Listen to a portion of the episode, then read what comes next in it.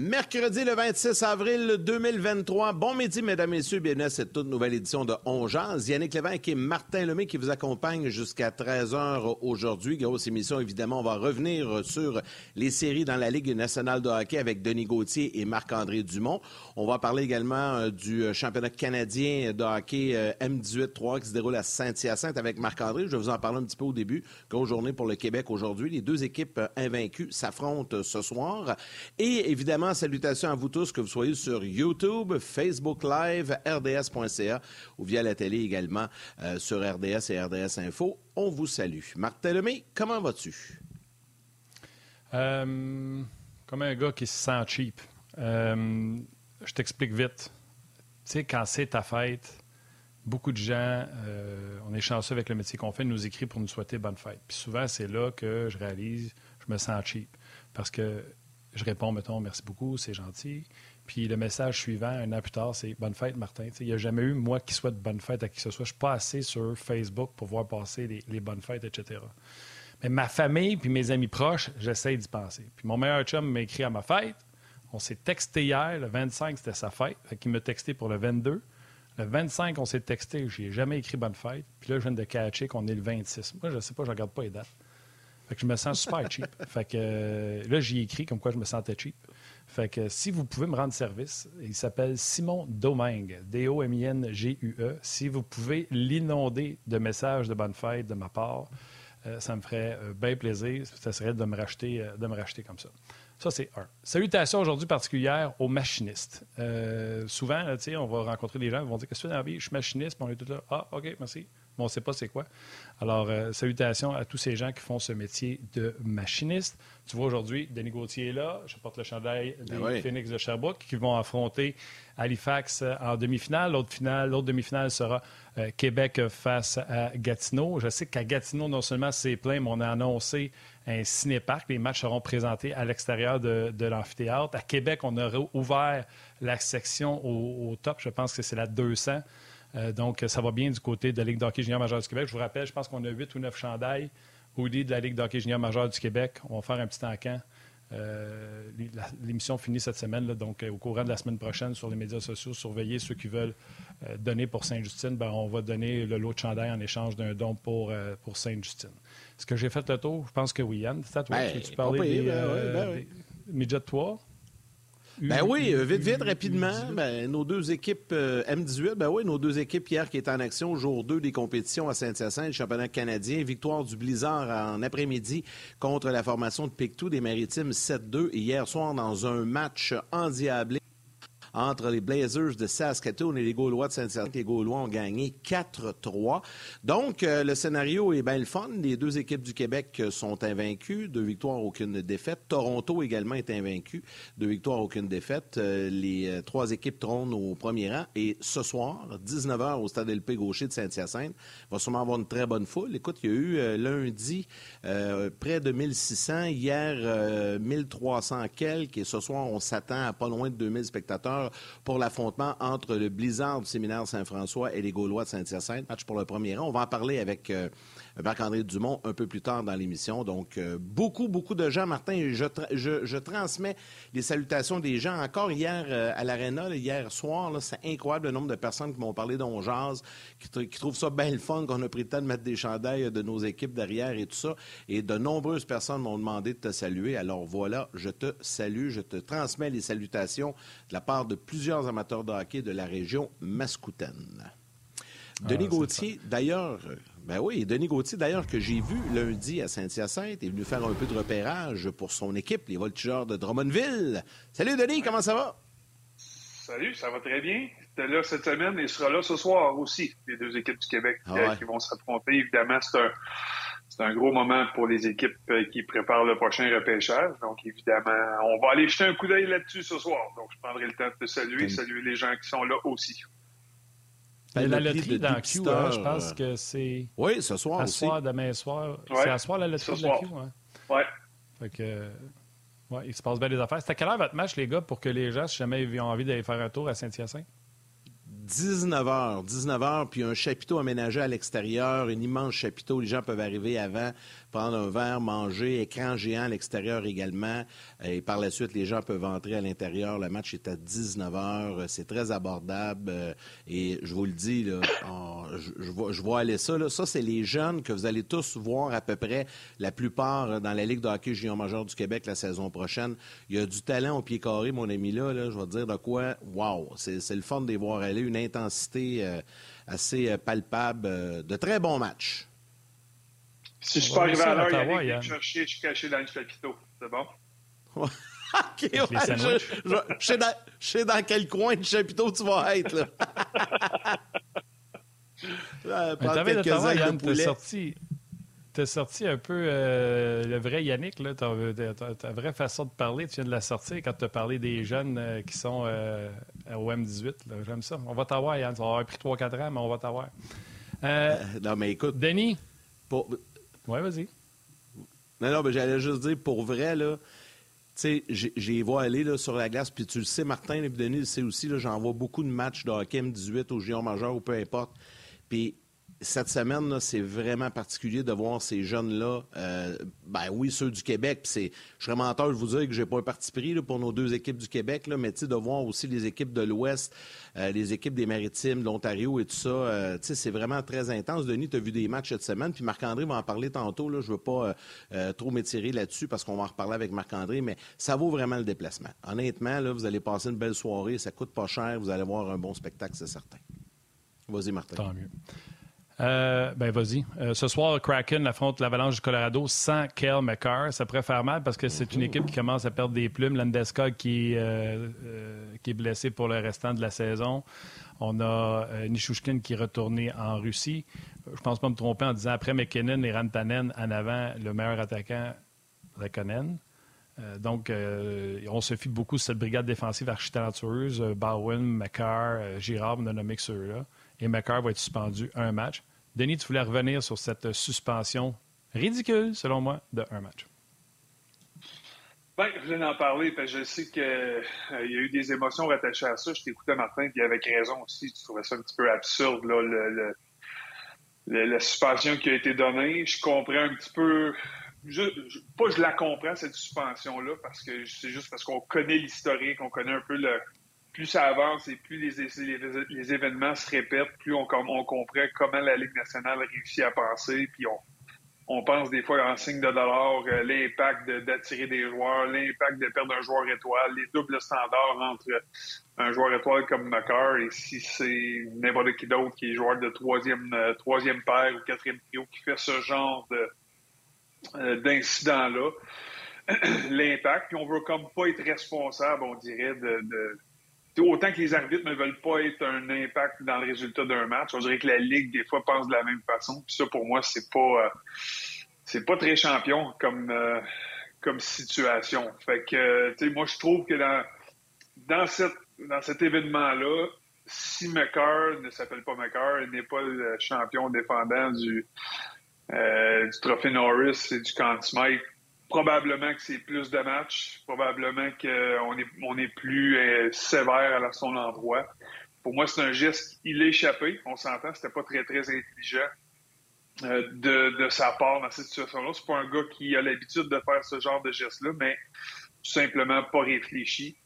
Euh, puis c'est un match qui aurait dû être suspendu. Parce qu'à un moment donné, il faut protéger les joueurs. Je comprends qu'on veut protéger les noms, puis des plaire aux partisans qui soient dans les estrades, qui jouent, qu'on n'impacte pas le match, mais à un moment donné, les joueurs qui sont sur le côté receveurs de ces incidents-là, on doit les protéger aussi. Puis, dans le cas de McCann, qui est leur meilleur buteur, qui est peut-être leur meilleur joueur offensivement, euh, vulnérable comme il était, sans défense, tu s'attendait pas à ce coup-là. faut protéger ce joueur-là aussi. Puis pour moi, dans ce cas-là, vu que c'est ton meilleur joueur, je me demande pas, je me demande si la chasse n'est pas ouverte contre les meilleurs joueurs restants qui sont encore dans l'alignement contre l'Avalanche du Colorado aujourd'hui. Je sais que ça ne sera pas nécessairement le cas parce que, bon, on est en saison éliminatoire, l'enjeu est grand. Si Apple euh, donne une bonne lutte euh, à l'Avalanche, mais à un certain moment donné, si un geste comme celui-là qui va sortir McCann du match euh, du prochain match, puis peut-être plus, on ne le sait pas.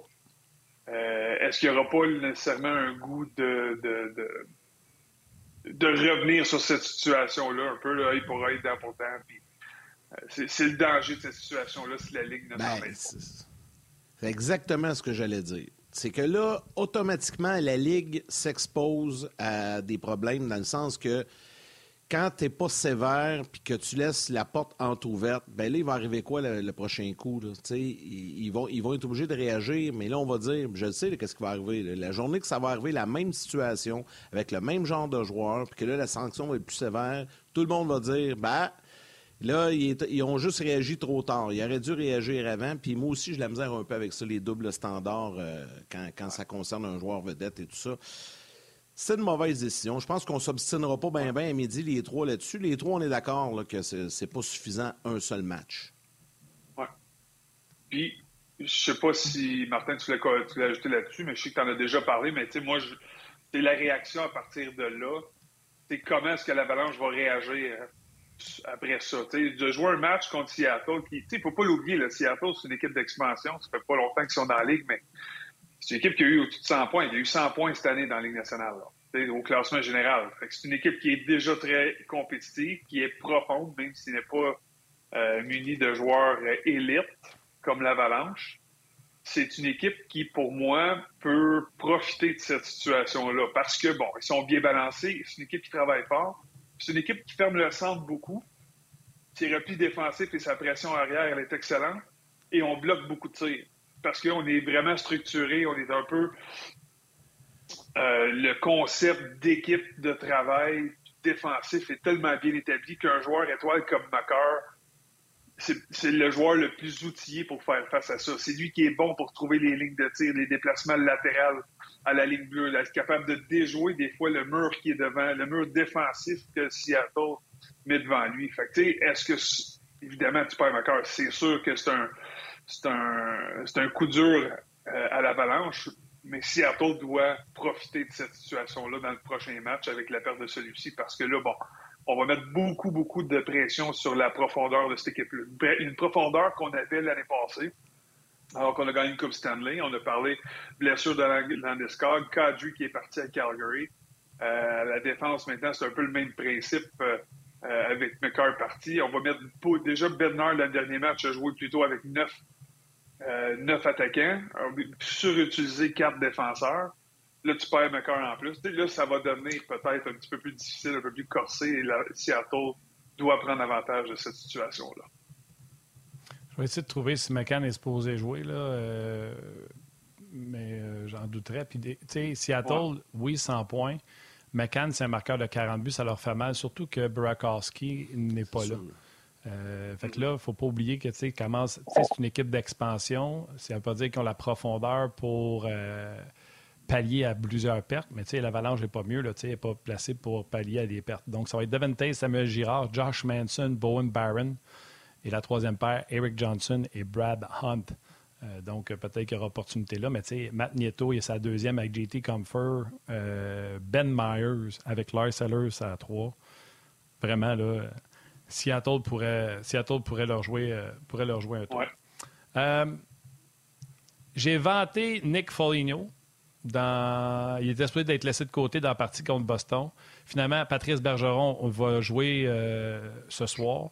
Et c'est Brent Frederick hier qui était laissé de côté pour les Blues de Boston. Nick Foligno va jouer. Mais son frère Marcus, qui est tout aussi important pour le Wild du Minnesota, qui a chialé contre euh, les arbitres avant le match ou après le match que ça a été fait.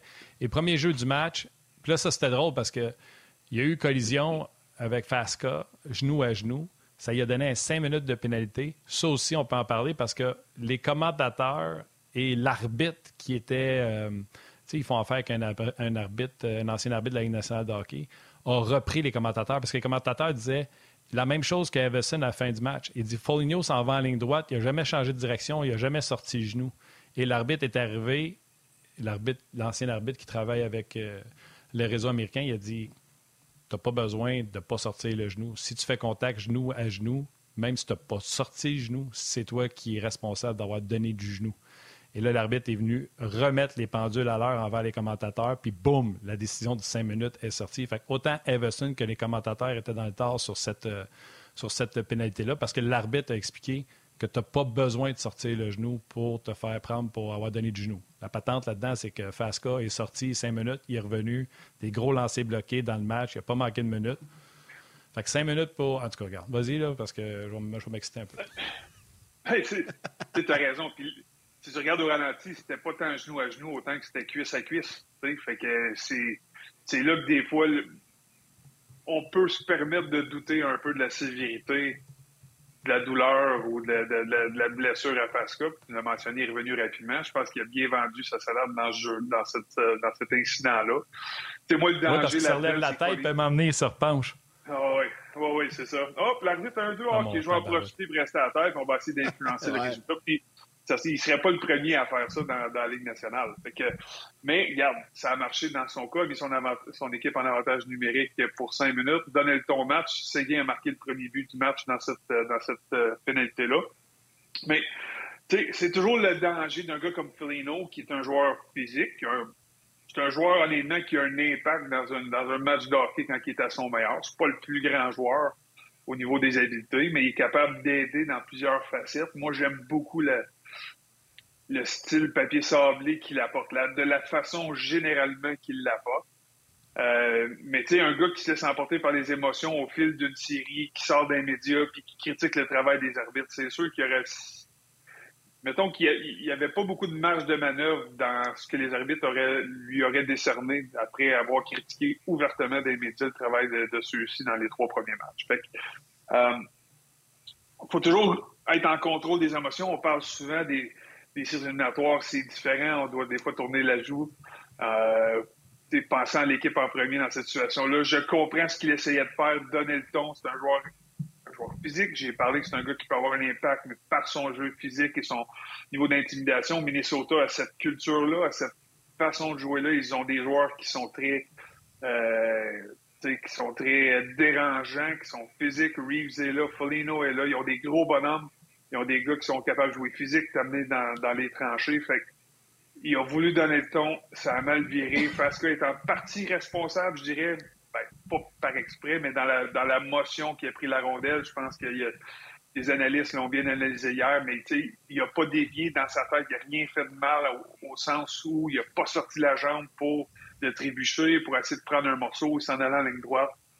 Et c'est le mouvement de Fasca qui a fait en sorte qu'on s'est retrouvé cuisse à cuisse. C'est malheureux pour lui, c'est malheureux pour le Wild du Minnesota. Ils ont payé le prix chèrement euh, dans cette situation-là. Mais euh, c'est des incidents qui arrivent pour vivre avec, pour être capable de tourner la page rapidement aussi. Il y a un match qui va revenir rapidement. Ouais, ceux, qui pensent, euh, Denis, que, puis je veux t'entendre là-dessus, mais ceux qui pensent que le Wild se terminé, on perdu la série à cause de ça, euh, faut, faut, faut, faut, pas. Non, non, je pense pas. Là. Moi, je pense, on l'avait dit au début, je pense qu'on on était pas mal unanime là-dessus. Là. On s'attendait à une longue série, probablement en sept. Puis c'est peut-être ce qui va arriver. Là. Le Wild devrait rebondir dans le prochain. Quoique, on sait jamais, mais il ne faut pas les compter pour battus. Je pense qu'ils vont revenir euh, encore plus fort. Puis ça va encore. D'après moi, ça va encore brosser, mais ils vont faire un peu plus attention. Mais, c'est quoi? Euh, c'est euh, Jones et euh, Ed je pense, qui étaient, sont deux analystes, OK, réseau américain. Puis, vers la fin de la partie, c'est Jones qui disait un moment donné, il va falloir qu'Everson change son attitude. Parce qu'à les fois que les gars reviennent au banc, tout ce qu'ils entendent, c'est coach chialer, râler, crier, ah gueuler, pas être content. Il n'y a jamais de positif. Et les deux anciens joueurs étaient là en train de dire, un moment donné, faut, tu comprends de, défendre tes joueurs, mais un moment donné, ça fait parce que c'est juste du négatif. Puis sais-tu quoi? C'était juste trois buts d'écart. Puis on a vu dans les séries cette année qu'il y en a qui sont venus de trois buts d'écart. tu savais que le Minnesota ne reviendrait pas hier parce qu'ils étaient frustrés, je vais dire décrinchés pour pas dire autre chose. Puis les gars mettaient en lumière vraiment l'attitude du coach derrière le banc. Moi, je trouvais qu'il n'y avait pas tort, les deux gars, euh, Denis. Non, absolument. Puis Dean Everson, c'est celui que tu vois la veine dans le front le plus parmi les entraîneurs de la Ligue quand il est fâché. Là. c'est la vrai, c'est vrai. Il y, a une, il y, a une, grosse veine dans le front, fait que ça apparaît très bien. Mais, il fait peur juste à le regarder. Oh, oui, absolument. Puis tu sais, ce qui arrive dans cette situation-là, c'est quand c'est du répétitif, c'est que ça enlève la concentration. Ça enlève le focus des joueurs sur la tâche qui est à faire devant toi, qui s'en vient. Puis là, on vient distrait. Là. On, on, fait un mauvais appel des arbitres. On en parle des médias. On en revient le. On fait un petit, euh, un petit retour là-dessus. le soir, il y a un autre incident, on crie après les arbitres. Cet environnement négatif-là, même si les joueurs, des fois, là, tu es sur le banc, on, se dit la vérité, des fois, l'entraîneur parle, ça rentre là, puis ça sort là. Mais tu sais, c'est que des fois, s'il en rentre 100% puis il en sort juste 90 ça veut dire qu'il y en a 10% qui traîne puis qui reste là. Puis des fois, c'est plus facile à, à, tomber dans, le négatif et dans la distraction. Fait que c'est sûr et certain que je sais pas comment de temps, là, je suis pas dans le vestiaire puis je suis pas derrière le blanc pour comprendre et entendre ce qu'il avait dit tout le temps, mais c'est un entraîneur qui est très exigeant, très demandant et très intense. Fait que, pour avoir joué pour des entraîneurs comme ça, c'est que ça vient un certain temps, ça vient pesant, ça vient lourd et ça t'empêche d'avoir un certain perte dans ton jeu. Tu joues toujours la menace, sur la peur, euh, sur la, crainte de, revenir puis d'être critiqué, d'être négatif ou sur. Des fois, là, des fois, c'est le fun de au hockey puis de sentir bien. De sentir lousse puis d'être optimiste, puis d'être positif, puis d'être en confiance. Puis c'est pas toujours ce qui arrive avec des entraîneurs comme ça. c'est peut-être une observation qu'eux ont. Ils ont des analystes, des fois, qui sont entre les bancs, ils entendent ce qu'ils disent, c'est ce que les entraîneurs font. Peut-être que c'est une piste de, solution pour, être, pour eux de dire ce qui s'est passé ou ce qui se passe présentement derrière la bande du Minnesota. Mais euh, c'est certain qu'à long terme, ça joue dans la tête des joueurs. OK, il y a plusieurs personnes sur euh, Facebook. Euh, là, je n'ai pas vu sur rds.ca, mais YouTube également euh, qui, qui posent la question. Mais évidemment, il y en a quelques-uns qui me taquinent.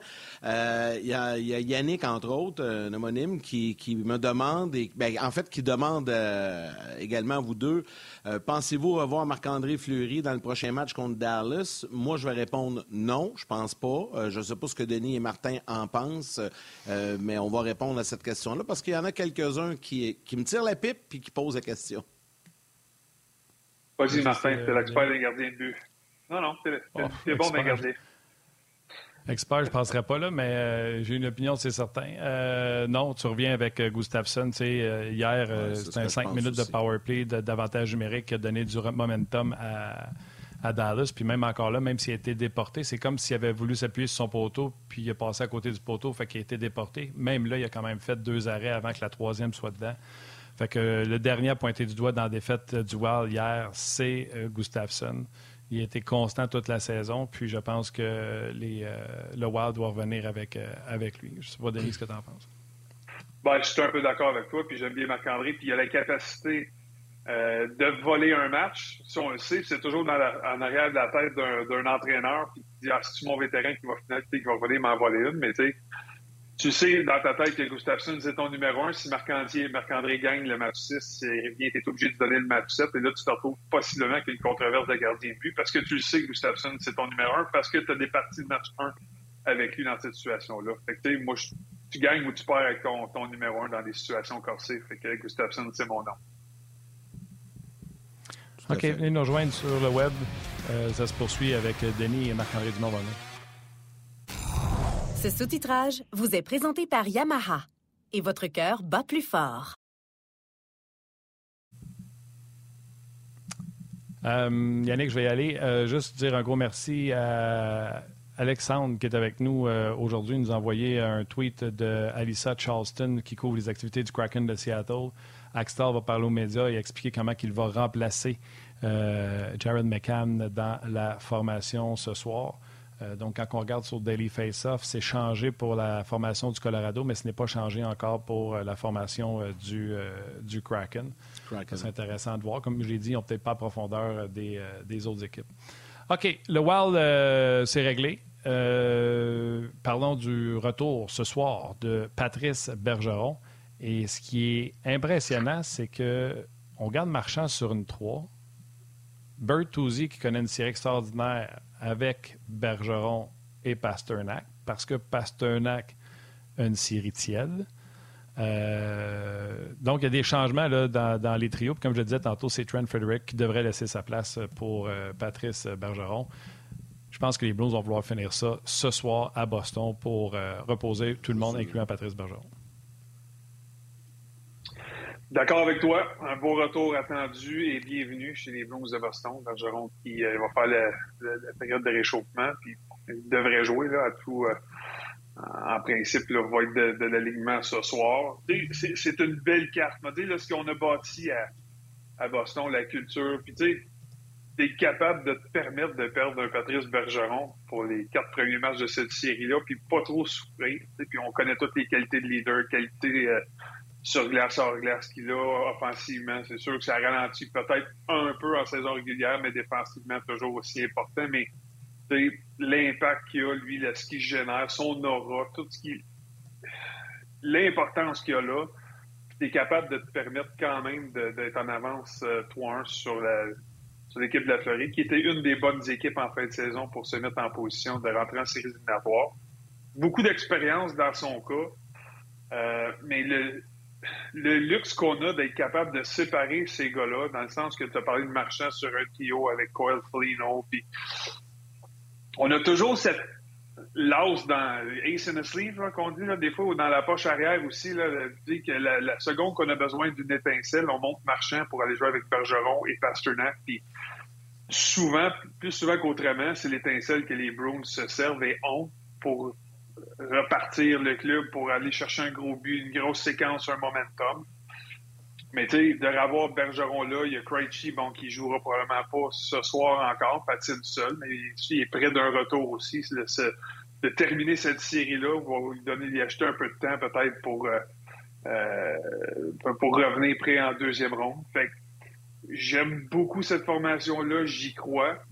Euh, puis c'est sûr qu'eux sont très heureux de revoir Bergeron avec l'expérience. C'est 167 matchs en, en séries éliminatoires en carrière. C'est pas c'est pas euh, c'est pas rien. Puis on se souviendra là, de, la saison qu'il a joué avec un poumon perforé, il a continué à jouer, puis toutes les, choses qu'il est capable d'avoir, les intangibles que Bergeron amène, ça va juste élever les Blues de Boston à un autre niveau, je pense.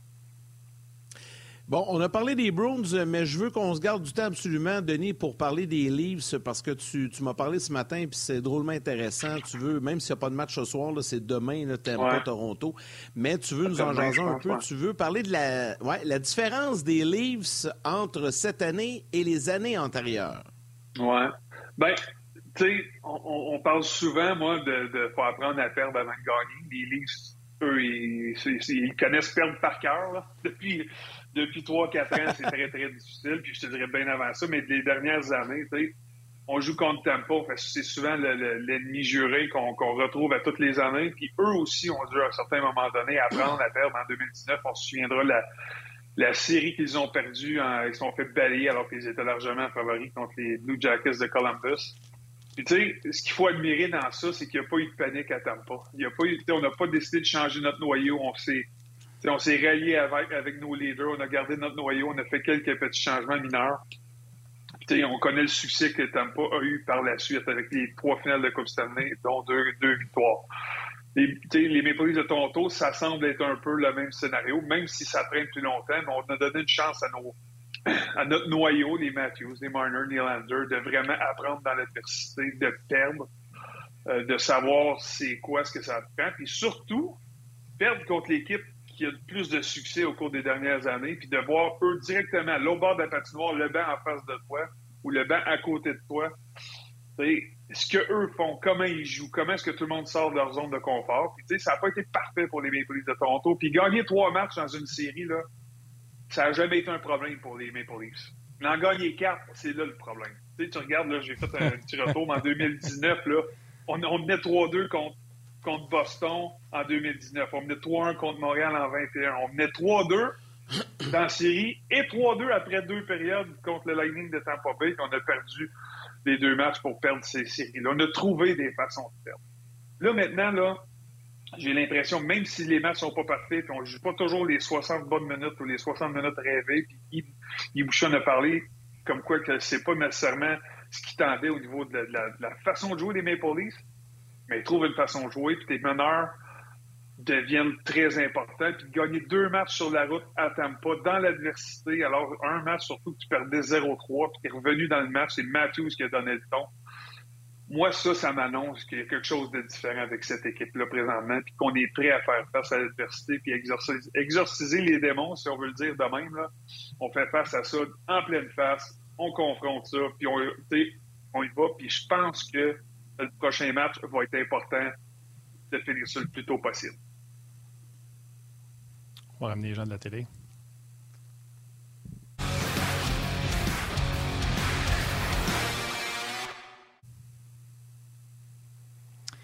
On est retour avec euh, Denis Gauthier qui parlait des Leafs, euh, qui a expliqué pourquoi, euh, parce qu'ils ont de l'expérience dans « je suis pas capable de finir une série Mais Denis, en bout de ligne, est-ce que tu crois que cette année, c'est la bonne qui va être capable de la closer? Exemple, le fait d'avoir un O'Reilly avec l'expérience, avec une Coupe Stanley. Est-ce que, après avoir dit tout ça, est-ce que tu es convaincu, prêt à mettre ta maison sur la ligne de dire les livres sont compris et cette année, ils vont passer par-dessus? Je suis assez intelligent pour mettre, jamais mettre ma maison sur la table dans une gageure au hockey parce qu'on a. J'ai eu bien des commotions dans ma vie, mais pas assez pour dire que je ferais ça. Mais j'ai prédit les Maple Leafs de Toronto gagneraient cette année contre le Lightning de Tampa Bay. Surtout toi, je me sens en confiance. La seule chose, la seule crainte que j'ai, c'est que les Maple Leafs de Toronto doivent en finir le plus vite possible pour empêcher que le doute s'installe. Tu sais, là, tu perds la prochaine à maison, puis là, hop, le journal le lendemain matin, le Toronto Sun, ou je sais pas trop, grosse page couverture, puis il dit là, here we go again. Ça recommence, on est encore à la même place qu'on était ah avant. Là, la pression les étouffe un peu, on s'en retourne à Tampa, match 6, environnement style. Tu sais, faut juste, faut, faut en terminer le plus rapidement possible. Et tu le sais que le quatrième va être le plus dur à gagner, surtout contre Tampa, qui, qui, qui sont, qui sont une équipe fière qui euh, beaucoup, beaucoup de, vétérans là-dedans, beaucoup de, beaucoup de gars qui ont eu du succès, qui ont gagné des coupes, ils savent ça prend, puis ils paniquent pas. Règle ça le plus rapidement possible. Moi, c'est la seule crainte que j'aurais, mais je suis encore assez confiant pour dire que on a appris dans l'adversité, les gars, les, leaders mènent présentement, puis on a des contributions de d'autres mondes, autant défensifs que Samsonov qui a fait des arrêts clés à certains moments. Euh, Kerfoot qui marque le but de la victoire en prolongation. C'est pas juste les leaders, même si c'est eux qui sont les plus importants dans l'échiquier là-dedans. Oui, en tout cas, ça va être euh, assurément euh, bien le fun à regarder ça demain soir, euh, le prochain match mm-hmm. entre les Leafs et le Lightning. Denis, ben, je te vois ce soir à Saint-Hyacinthe. Je, te laisse, je te laisse aller vaquer à tes occupations. Puis, euh, comme c'était la dernière donjon, tu seras peut-être de retour durant la semaine du repêchage à la fin juin. Mais un gros merci encore une fois pour ton excellente collaboration et ton excellent travail cette année avec nous autres. C'est bien apprécié. Ça me fait vraiment plaisir. Puis à ce que mes voitures sont partis, ben, euh, porte ça fièrement, Martin. On, prend pour le Phoenix maintenant. On se croise les doigts. Oui, ben, je le souhaite. Euh, je le souhaite. J'ai parlé hier avec Joshua Roy. Je vais parler avec l'entraîneur aujourd'hui on met la table pour, euh, pour les demi-finales. Je pense que les arénas sont, sont pleins. On n'a pas de misère à vendre, à vendre l'étiquette. Fait que euh, bonne chance. Bonne chance à tes garçons, euh, Denis. Ben Puis, comme Yann l'a dit, c'est pas la dernière dont aujourd'hui. On va finir vendredi. Mais pour toi, c'est la dernière. Puis, gros merci, mon chum. Merci d'embarquer dans, dans le Ben Wagon comme, tu le fais, comme tu le fais aussi gentiment. Merci, Denis. J'ai toujours du fun, messieurs. Bon été à tous les gens à la maison. Bye-bye. Bye. Bye, Salut. Ouais, on rappelle, on rappelle, Martin, aux gens que oui, on termine cette semaine vendredi. On sera de retour pour une semaine durant le repêchage à la fin euh, juin. la semaine, si ma mémoire est bonne, du 26 juin. On sera là euh, toute la semaine, tous les midis, pour euh, la semaine de repêchage dans la Ligue nationale de hockey. Bon, Passons, euh, oui, puis on me dit également, on me rappelle que le 1er juillet, on sera là pour euh, les joueurs autonomes. Euh, on fera partie, Martin et moi, de l'émission spéciale présentée sur les ondes de RDS tout au long de la journée, le 1er juillet. Alors, on aura l'occasion de vous en reparler d'ici là. passons de Denis maintenant à Marc-André, qui s'est couché tard, qui a veillé tard parce qu'il a regardé le match Kings Oilers. Monsieur Dumont, mes hommages, on n'est pas loin un de l'autre, mais euh, on est content de se retrouver. Salut Yannick, salut Martin. La seule différence, Yannick, c'est que moi, je suis pas aussi proche d'une machine à glace que toi, tu l'es. Alors, euh, c'est la seule différence qu'on a. Ça, c'est un petit inside, là, juste pour que les gens comprennent, c'est que tu sais, dans, les chambres d'hôtel, il y a toujours des, des machines distributrices pour la glace, puis moi, elle est comme à côté de ma porte. Fait que disons que je me fais souvent euh, déranger par le calac Mais c'est juste drôle, c'est devenu un petit euh, running gag entre les deux. Marc-André du feu, papier défectueuse, mais j'ai posé, j'ai posé. j'ai posé. C'est bon. Ça va, hey, mais avant qu'on rentre dans mes sujets, il y a une nouvelle de dernière minute que Stéphane Leroux a sorti il y a quelques instants. Stéphane, oh, qui est évidemment tellement plugué depuis des décennies dans la LHJMQ. Alors, les deux nouveaux entraîneurs adjoints des euh, Tigres de Victoriaville qui vont épauler Carl Mallette, l'entraîneur-chef, sont deux entraîneurs issus de la Ligue M18-3A. Donc, Joël mm-hmm. Perrault, qui était l'entraîneur-chef des Vikings de Saint-Eustache, qui va s'en aller à Victoriaville, et Mike McClure, qui, qui était l'entraîneur-chef des Albatros du Collège Notre-Dame. Donc, encore une fois, la Ligue M18-3A, une ligue de développement, pas juste pour les joueurs, mais pour les entraîneurs aussi. Alors, c'est une belle prise de la part des Tigres, de la part de Carl, deux, euh, deux très bons entraîneurs, Joël puis euh, Mike, que je côtoie depuis deux saisons. Et euh, évidemment, on leur souhaite la meilleure des chances dans la poursuite de leur carrière. Ça, c'est le fun. ça veut dire qu'on fait notre travail en bas. Mm-hmm. Oui, je pourrais mettre mon chalet des Tigres. Là. Écoute, je suis rendu que je suis toute, euh, prête quand il y a une équipe qui fait un geste. J'ai des chandails. Wouhou! OK, Marc-André, euh, bon, toi puis moi, on s'est euh, visiblement couché plus tard que Yannick. juste à regarder ben Non, je l'ai écouté, moi aussi. non, je l'ai écouté. Ouais, mais toi, ça paraît moins ou t'as mis de la poudre? un peu de maquillage à cache les cernes.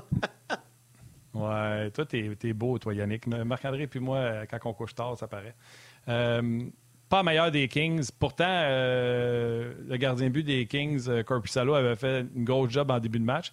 Et quand les Kings ont remis ça à 3-2, je pensais qu'on allait avoir un match à ce moment-là, Marc-André. Oui, euh, tout à fait. Puis la réflexion que j'ai eue durant le match, j'ai trouvé que c'était une bonne décision de changer de gardien de but pour lui, le laisser souffler. puis c'est le genre de geste d'un entraîneur qui sait ou qui espère que cette série-là va être longue que ça ne se terminera pas au, prochain match. Euh, j'écoutais le match euh, sur Sportsnet, puis les, les, euh, les, analystes disaient avant le début du match que. Là, j'ai pas saisi le début de l'intervention, mais ils disaient que l'équipe qui gagne le cinquième match, 78% du temps gagne la série. Mais là, je sais pas si c'est cette année, si c'est les cinq dernières années, si c'est en première ronde. Sûrement pas cette année, parce qu'il n'y a pas une de fini. Oui, c'est ça. Ça peut pas être cette année, effectivement, mais je, je, je, ne sais pas le, contenu là, de, la, de, la, recherche qui a été faite, mais quand même, euh, euh, je pense que l'entraîneur euh, des Kings a fait ce, ce, mouvement en se disant c'est pas fini, on va lui donner un repos, puis on va poursuivre. Puis, durant le match, Martin, Yannick, je ne sais pas si vous autres, vous avez... moi, j'essaie toujours de comparer les Leafs avec les Oilers. Parce que les, les Leafs et les Oilers, c'est deux équipes qui ont du talent, qui ont repêcher des, des, joueurs de concession puis qui veulent gagner la Coupe Stanley, puis ça marche pas. ça marche pas depuis plusieurs années. Moi, je, après avoir vu quelques matchs des Leafs aussi euh, contre euh, le Lightning, euh, j'ai l'impression que les Leafs sont peut-être un petit peu en avance. Puis hier, les Oilers ont joué tout un match, mais je regardais précisément Connor McDavid. Puis Connor McDavid, pour moi, comme de mon œil d'entraîneur, il y a encore euh, des, phases de jeu où est-ce qu'il ne s'engage pas défensivement sur le repli défensif euh, et sur les transitions. Il va faire des grands tours, des grands virages. Et ça, c'est pas typique d'équipes qui gagnent la Coupe Stanley, qui gagnent des championnats. dans des équipes qui gagnent des championnats, les meilleurs joueurs vont vraiment s'engager. Puis un des exemples pour moi dans les dernières années, c'est Ovechkin. C'est quand Washington, euh, année après année, se faisait éliminer, euh, la question c'était comment ça se fait qu'avec tout ce talent-là, avec euh, un des meilleurs joueurs, sinon le meilleur joueur, ou un des joueurs les plus dominants de son époque, sont pas capables de se rendre puis de gagner la Coupe Stanley. L'année qu'ils ont gagné la Coupe Stanley, Ovechkin n'a pas fini premier compteur de son équipe en séries éliminatoires mais c'était le leader. Puis on le voyait sur le banc quand ses coéquipiers bloquaient des tirs, c'était le premier à se lever. Quand son équipe marquait dans un filet désert, par exemple, avec une minute à faire, l'autre équipe euh, tirait l'arrière, avait retiré son gardien, c'était le premier debout, c'était le premier qui encourageait. Donc il avait pris son rôle de leader, de capitaine, très au sérieux. Et j'ai comme l'impression que Connor McDavid est pas rendu là encore. Il va se rendre, comme Steve Eiserman s'était rendu à, l'époque, comme euh, Steven Stamkos aussi a fait des pas en avant dans ce sens-là, euh, avec de l'aide de d'autres joueurs. Puis, euh, tu sais, Toronto, évidemment, avec, avec les, acquisitions qu'ils ont faites, notamment Giordano puis O'Reilly en, attaque, je pense que ça amène beaucoup de leadership et d'expérience dans le vestiaire. Mais en tout cas, c'est la réflexion. Martin, je suis curieux de savoir si toi, tu as, fait cette comparaison-là entre Toronto puis Edmonton? Non, jamais euh, je compare euh, euh, les, équipes comme ça. Je, regarde beaucoup, un peu comme toi, les équipes qui ont des joueurs qui jouent sur le 200 pieds. On l'a vu l'an passé quand Colorado a ajouté des Lekonen, McKinnon qui fait le travail, etc.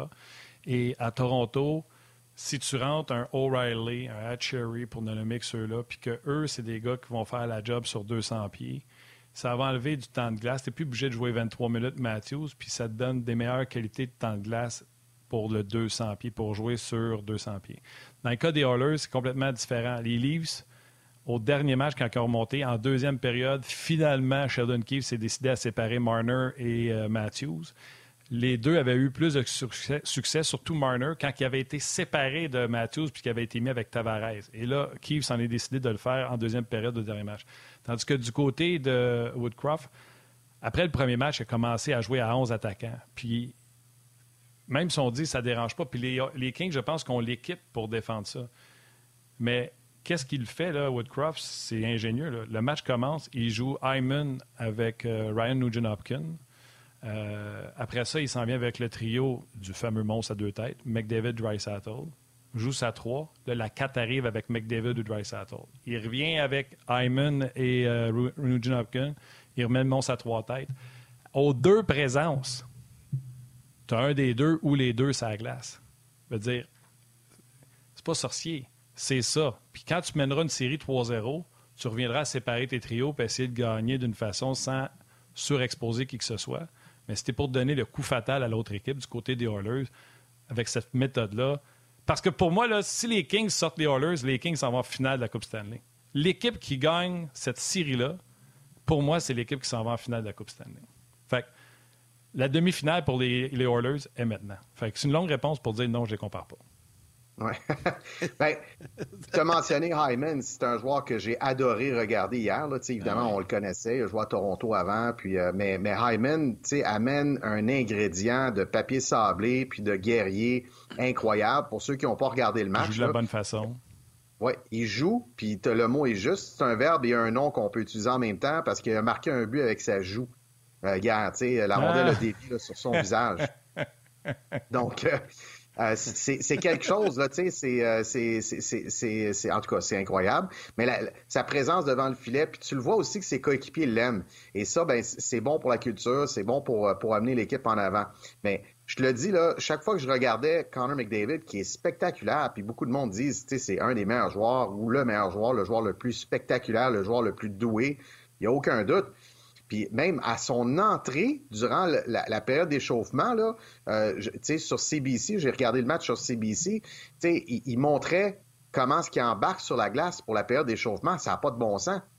Il, il, saute sur la ben, glace raconte, à 200 raconte 000 à Pardon? J'ai dit, ouais, j'ai vu ça, moi aussi, j'ai été impressionné aussi. Raconte aux auditeurs qu'est-ce qui se passe. C'est ça, il saute sur la patinoire là, à 200 000 à l'heure. Puis il part, là, puis il fait plusieurs tours de patinoire. En tout cas, ils n'ont pas montré plusieurs tours, mais ils ont dit qu'il faisait plusieurs tours de patinoire. Vraiment, là, gonflé à bloc, c'est le fun de voir ça. Il est engagé. Il est vraiment engagé, Connor McDavid.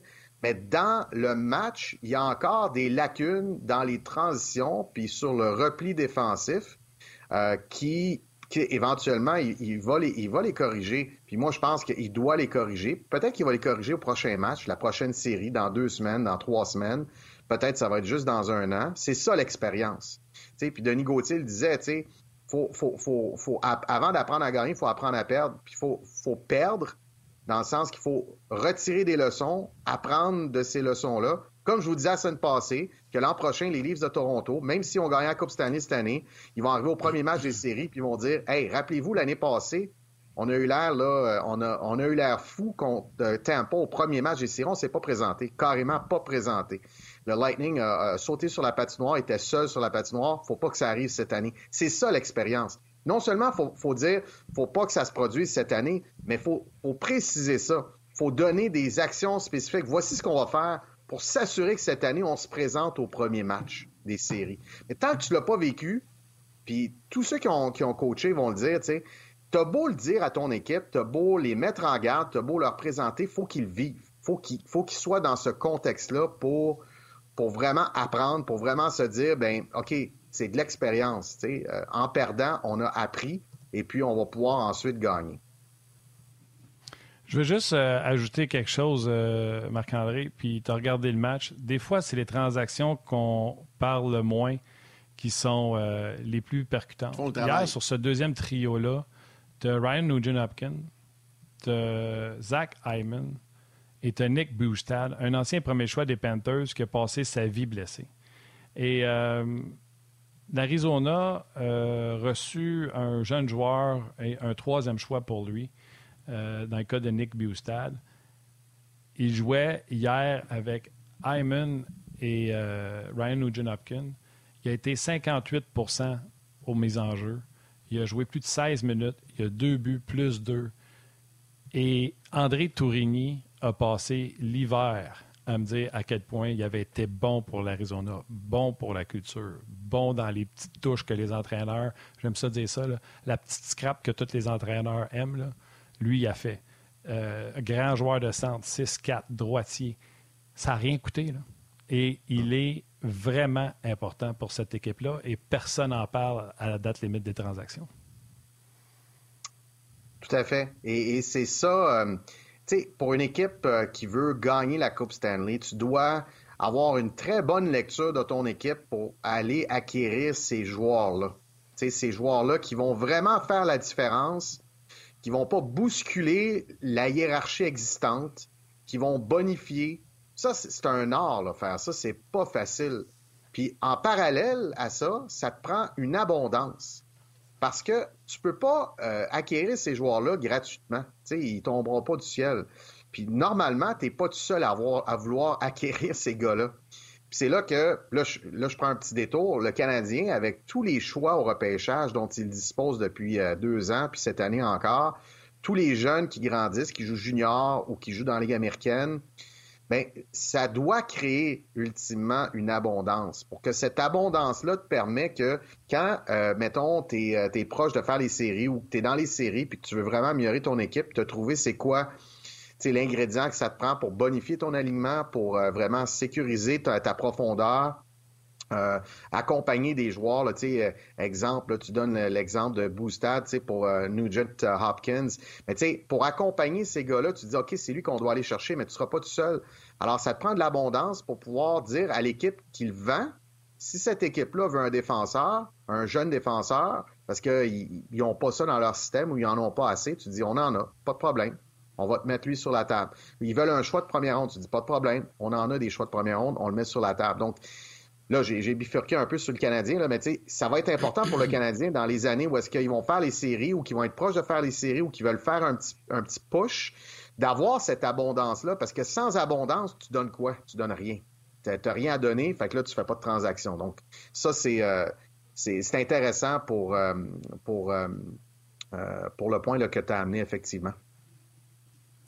OK, Marc-André, on a fait le tour un peu euh, des séries avec Denis et toi dans la Ligue nationale. Je sais que dans les prochaines minutes, tu veux nous parler d'un espoir. Puis euh, hier, on s'en est parlé. Tu as dit là, j'ai de quoi de bon à jaser Martin. Il aime ça quand on parle d'espoir euh, en vue du prochain repêchage. Mais avant, tu voulais revenir un peu. je l'ai dit en début d'émission que tu étais pour nous en parler sur le championnat canadien M18 qui se déroule actuellement à Saint-Hyacinthe.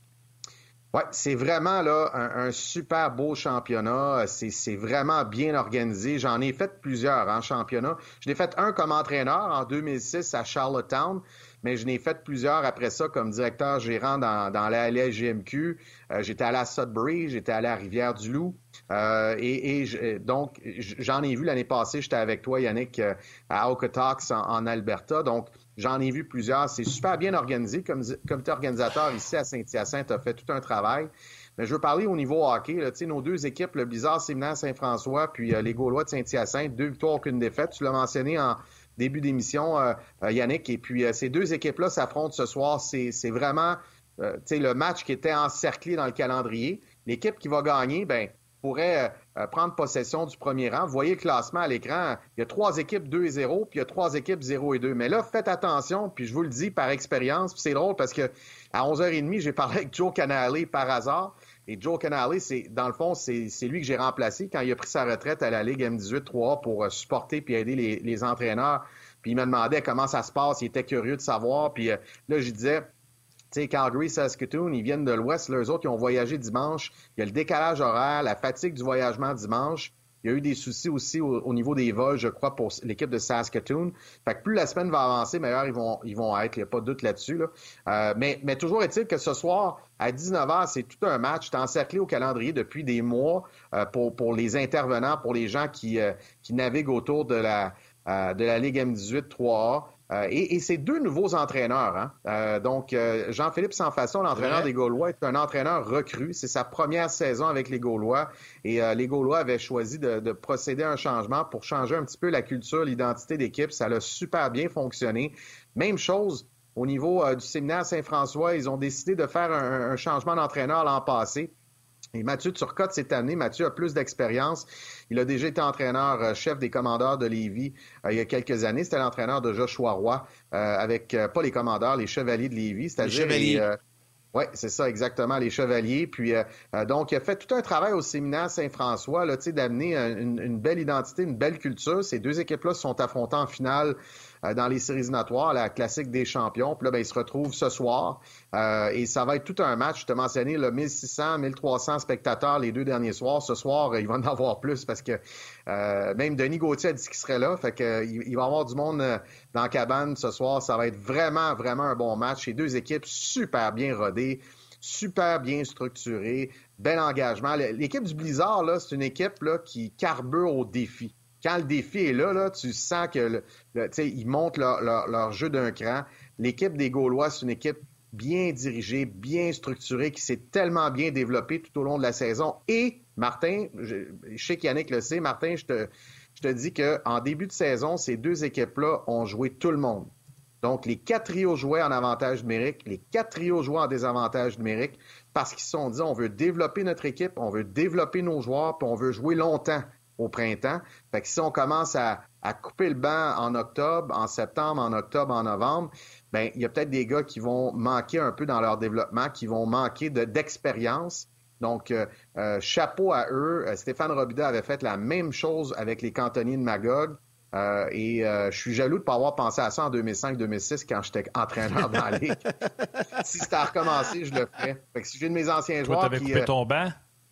Non. Pardon?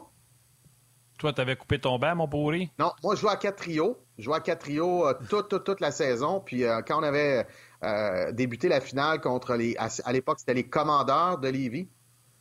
contre, Stéphane Haynes, qui était l'entraîneur-chef. Stéphane, il avait dit dans les médias, il dit Châteauguay, il joue à, à quatre trios. C'est vrai, je jouais à quatre trios. C'est juste que j'avais des unités en avantage numérique et en désavantage numérique. Si à refaire, j'en ferais pas en début de saison. Je jouerais tout le monde. Si j'ai des anciens joueurs qui m'écoutent puis qui n'ont pas joué en avantage numérique, ils vont dire Colin.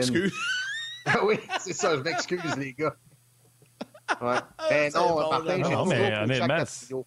Mes quatre trios jouaient tout le temps, tout le temps, tout le temps. C'est le fun, j'aime ça, de, de, dire, hey, c'est à faire, je ferais ça différemment. Euh, ça, ça, ça t'honore, mon. Euh, mon Marc-André. Bon, tu veux nous parler d'un espoir que tout le monde va entendre euh, parler euh, bientôt, euh, Nate Danielson. juste, tu peux commencer à parler, mais la pause va arriver, puis oublie pas de me laisser. Ah, il reste 10 secondes, laisse faire. Tu vas nous parler de très bel espoir que les gens vont pouvoir voir à Saint-Hyacinthe. Laisse-moi juste le temps de dire bye à nos mères. Nous rejoindre sur le web, ça se poursuit.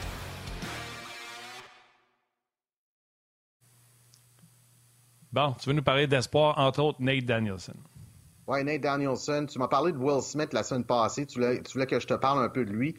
Euh, on le voit demain matin, en quart de finale. On fait le match à 6h30 AM, euh, donc euh, sur RDS. Fait que les lève tôt ou les, couches très, très tard. Ceux qui se couchent très, très tard. ils, peuvent, ils peuvent écouter le, match avec un bon café demain matin. Stéphane Leroux et moi, on sera à la description avec Jasmin Leroux à l'animation. Et donc, on pourra voir Will Smith qui est listé troisième euh, euh, par la centrale de recrutement. Donc, malheureusement, c'est ma dernière aujourd'hui à 11 Ça fait que je ne pourrais pas revenir puis vous parler de Will Smith, mais je pourrais peut-être vous en parler durant la semaine du repêchage si jamais je passe à 11 avec, vous autres. Euh, mais je, sais que Martin, t'aimes ça parler d'espoir, puis je veux vous parler de Nate Danielson parce que j'en ai déjà parlé sur, différentes plateformes. et Nate Danielson joue pour Brandon euh, Kings, euh, les Wheat Kings de Brandon dans la Ligue junior de l'Ouest. C'est le capitaine, il a 18 ans. C'est un, joueur à date de naissance tardive. Il est né fin septembre, donc c'est pour ça que c'est son repêchage cette année. C'est pour ça qu'il n'est pas avec Équipe Canada moins de 18 ans actuellement. C'est parce qu'il est trop vieux. Mais Nate Danielson, je l'ai côtoyé. Donc, euh, quand j'étais avec l'équipe Canada aux Jeux olympiques de la jeunesse en 2020, il y avait 15 ans, c'était une équipe de 15 ans et on était à Lausanne, en, Suisse, pour euh, ce championnat-là. Donc, j'ai pu le côtoyer, lui et d'autres joueurs, dont Cédric Guindon, choix de quatrième ronde du Canadien de Montréal l'an passé, et euh, Matthew Savoie, qui a été aussi un joueur repêché en début de première ronde l'an passé, et Adam Fantilly, qui va être également repêché en début de première ronde cette année. Donc, je voulais te parler d'un gars que je connais, Nate Danielson, dans ma liste, euh, quand j'ai transmis mon rapport à Hockey Canada à l'époque, je l'ai mis premier sur les neuf attaquants qu'on avait à ce moment-là. Premier en termes de potentiel pour jouer dans le programme national, mais également potentiel pour le professionnel. Mes deux premiers, les gars, c'était euh, Nate Danielson, Cédric Guindon. Puis Nate Danielson, pourquoi je veux en parler aujourd'hui, c'est parce qu'il est passé de 13 à 7 sur la liste de la centrale euh, de recrutement de la Ligue nationale, dans la liste nord-américaine, bien entendu. Là. Fait que là, il faut ajouter les Européens là-dedans, puis les gardiens de but. Fait que, est-ce qu'il va être vraiment repêché septième? Peut-être pas. Ça va peut-être être plus tard. Et c'est dans les, dans les eaux où le Canadien pourrait peut-être repêcher. Euh, et Nate Danielson, c'est un gars hyper intelligent, c'est un centre droitier, euh, c'est un gars qui, euh, qui a connu un super développement. Continuellement, il s'améliorait. Il a un sens du jeu phénoménal en désavantage numérique qui est extraordinaire. Il fabrique des jeux. Il n'a pas peur d'aller dans le trafic. Il a quand même une bonne charpente. Il a eu des très bonnes statistiques. 78 points cette année, 57 à 17 ans. Puis à 16 ans, il avait joué seulement 24 matchs. C'est l'année de la COVID, je crois. Et il a eu 15 points euh, à 16 ans en 24 matchs. Donc, euh, c'est un gars que moi, j'aime beaucoup. Euh, et quand j'avais écrit mon rapport, je vais vous lire un peu quelques notes de mon rapport. Mais jour après jour, c'est un gars qui s'améliore euh, continuellement. Il a été notre, plus, euh, notre joueur le plus euh, constant et le plus performant en demi-finale et lors du match de la médaille de bronze. Il est intelligent, il est confiant. Ça y avait pris une coupe de jours un peu à s'adapter, mais il avait 15 ans. Le camp avait eu lieu à Montréal, d'ailleurs. On avait, on avait pratiqué à Brossard, au Centre Bell, puis à Châteauguay également. et il a été notre meilleur en désavantage numérique. Euh, puis c'est ça, j'avais dit qu'il était vraiment très bon en protection de rondelles, qui, euh, qui bataillait pour, euh, pour les rondelles libres, tout ça. Donc vraiment, ça avait été pour moi là, une, belle révélation. Puis Cédric Guindon, je l'avais mis deuxième. Donc j'avais mis ces deux-là en avant de Fancy, puis en avant de Cédric Guindon. Puis je sais que Stéphane Leroux aussi a, a descendu Fancy sur sa liste. Il a mis Mishkov deuxième. Ça ne veut pas dire que Mishkov va être repêché deuxième. Ça veut dire que euh, Mishkov, c'est le deuxième meilleur espoir selon la liste, selon Stéphane Leroux. C'est une très bonne liste d'ailleurs. Stéphane a fait une excellente liste. Euh, et euh, ça ne veut pas dire que Fancy, je ne le prendrais pas dans mon équipe. c'est juste que je prendrais, je prendrais Nate Danielson avant lui. donc, mais c'est ça, c'est c'est ça mon, mon volet, Martin. Pre-scout. Pre-scout, euh, prospect pour euh, le repêchage cet été, mais c'est vraiment, tu sais, Nate Danielson, c'est vraiment un bon joueur. Puis on l'a vu jouer au match des espoirs en janvier. On avait fait aussi la saison dernière un match euh, des Wheat Kings de Brandon, un vendredi soir, Stéphane et moi. Et donc, il avait marqué un but sur un tir sur réception et un très bon tir sur réception aussi. Alors, ça va être super intéressant de le suivre. J'ai hâte de voir où est-ce qu'il va se retrouver. Excellent. On aura l'occasion d'en reparler. Puis je te confirme, tu vas être là durant la semaine du repêchage. fait que tu vas pouvoir euh, analyser tout ça. ah, c'est le fun pour notre tout out, là, c'est certain. Euh, les sujets ne manquent pas, les sujets ne manquent pas. Là, c'est le temps de l'année où on se demande, on parle-tu des séries, on parle-tu pas des séries, on parle-tu euh, du futur du Canadien, on parle-tu du repêchage, Cole Caulfield n'a pas de contrat, on en parle-tu? On est, fait que on a décidé de rester sur l'actualité euh, du hockey. Oui, c'est le fun. C'est parfait, ça. ça. nous permet de faire le tour. Écoute, ça fait, je pense, ça fait 5 ou 6, 7 émissions qu'on parle pas trop du Canadien. Ça me semble que ça fait du bien un peu. Il y a d'autres choses. Le Canadien est éliminé. Quand ils sont là, tant mieux. Quand ils sont pas là, euh, ça nous permet de parler d'autres choses. Marc-André, un gros merci. Et tout comme à Denis, j'en profite pour euh, souligner ton excellent travail, ton apport à cette émission qui est toujours très apprécié. C'était bien, bien le fun de travailler euh, ensemble à nouveau cette année. Et on va te retrouver durant la semaine du repêchage fin juin. Merci les gars, merci messieurs et merci à tous ceux qui nous écoutent puis qui prennent le temps aussi de jaser avec nous autres quand on les croise à l'aréna. Ben euh, Yannick, ben tu sais, à Saint-Hyacinthe cette semaine, mais même à, d'autres moments, des fois, je suis dans d'autres matchs ou d'autres contextes, puis les gens les gens apprécient énormément l'émission. Puis nous autres, on aime ça la faire, mais c'est le fun de voir les gens prendre le temps de nous, de nous saluer puis de nous dire qu'ils nous écoutent tous les midis. Exactement. Merci Marc-André. bon match ce soir. Merci de te prêter, euh, merci de te prêter au jeu puis de marquer dans nos niaiseries des fois. Fait que, euh, lâche pas mon chum, on va se reparler bientôt. Merci. Merci les gars, à bientôt. Bye bye. Alors voilà, Marc-André Dumont qui est avec nous. Martin, comme euh, chaque jour à ce moment-ci, on y va avec la sélection des étoiles du jour. Yeah! Oh, là, tu me...